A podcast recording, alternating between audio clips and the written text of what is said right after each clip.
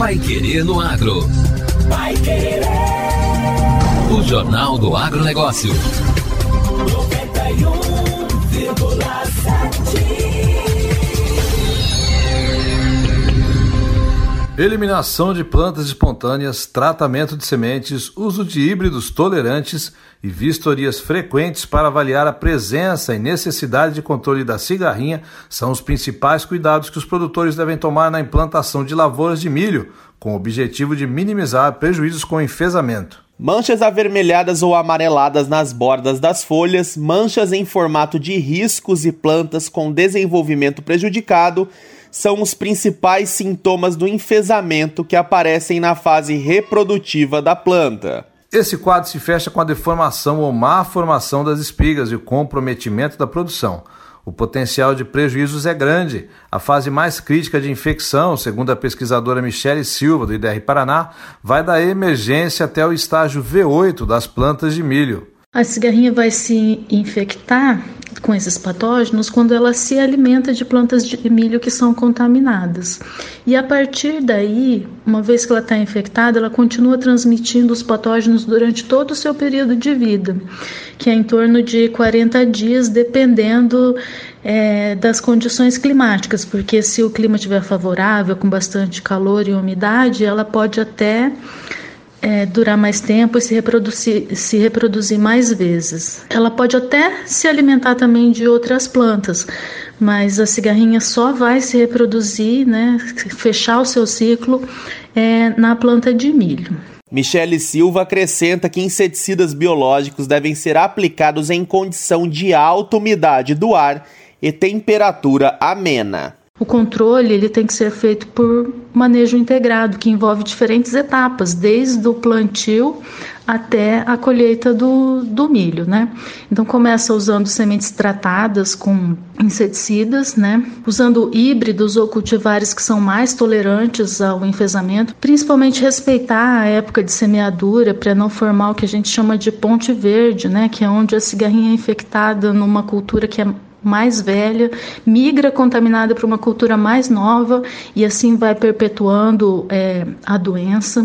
Monitorar a presença de cigarrinhas desde a emergência da plântula até o estágio V8, que é aproximadamente com é, quatro semanas, né? E é nessa época também que tem que ser feita o, o, tratamento químico com inseticidas químicos e também com inseticidas é, biológicos. A doença foi detectada no oeste do estado há cerca de 20 anos, inicialmente de forma esporádica. O problema ganhou proporção nos últimos anos, sendo que já se observou perda de até 60% da produção em algumas lavouras do Paraná. O IDR Paraná começou a pesquisar o enfesamento na safra de 2020, quando fez uma primeira coleta de plantas adultas e recém-semeadas, cigarrinhas e tigueras nas zonas produtoras do cereal. A cigarrinha pode voar num raio de 30 quilômetros, mas alcança distâncias ainda maiores, pois também é transportada por correntes de ar. Conquista de indicação geográfica abre novos mercados para vinho de Bituruna. O vinho de Bituruna, fabricado com as uvas cascadura, conquistou a mais nova indicação geográfica na modalidade procedência do Paraná. O INPI, Instituto Nacional da Propriedade Industrial, concedeu o registro, reconhecendo ter esse produto características únicas que o diferenciam de outros vinhos.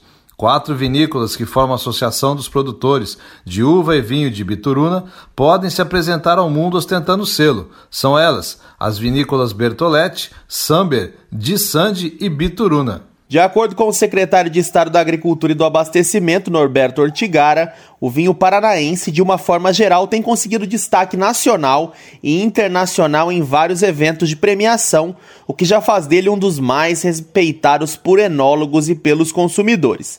A história do vinho em Bituruna, município do sul do estado, começou em meados de 1940, com a chegada de imigrantes do Rio Grande do Sul na ainda colônia Santa Bárbara. A produção do vinho segue um caderno de regras técnicas. Por ser uma uva com pouco mosto, há necessidade de 3 quilos para se produzir um litro de vinho.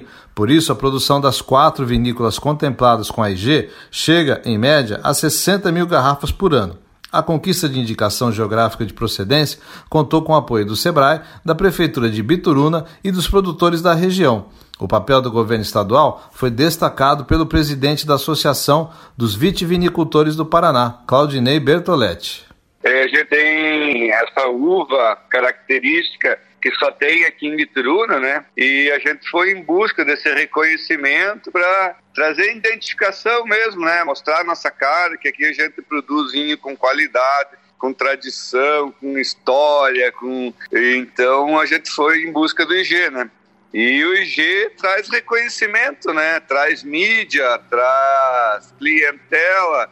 É, estamos mostrando quem somos aí para o Paraná, para o Brasil, né? Entrando no mapa da viticultura, né? Já que a nossa região já é tradicional de viticultura desde os nossos antepassados, os nossos nonos, né? Desde 2019, o Paraná reforçou o incentivo à produção de uvas, sucos e vinhos do estado, com a criação do Programa de Revitalização da Viticultura Paranaense.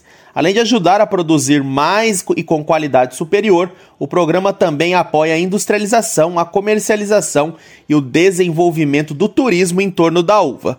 Já foram entregues 15 mil mudas da uva Bordeaux, também muito utilizada para o vinho no município, e 158 mil reais em recursos para obras e equipamentos. Foram beneficiados até agora 43 produtores. Outros quatro projetos que ajudarão mais 40 produtores com recursos estão tramitando no estado.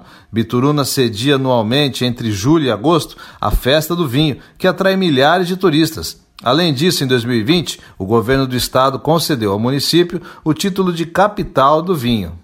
Com esta concessão para Bituruna, o Brasil possui agora 104 registros de indicação geográfica, sendo 72 indicações de procedência e 32, 32 denominações de origem.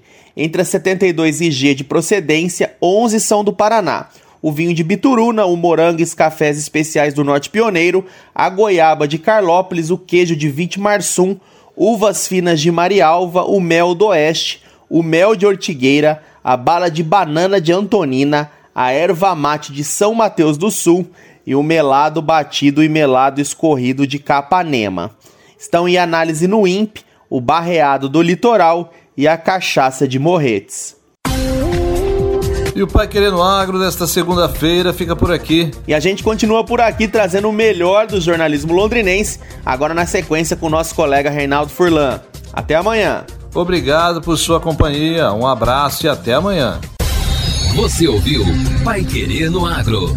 Pai Querer. O Jornal do Agronegócio. Contato com o Pai Querer no Agro pelo WhatsApp 999941110 ou por e-mail agro@paiquerer.com.br. 91,7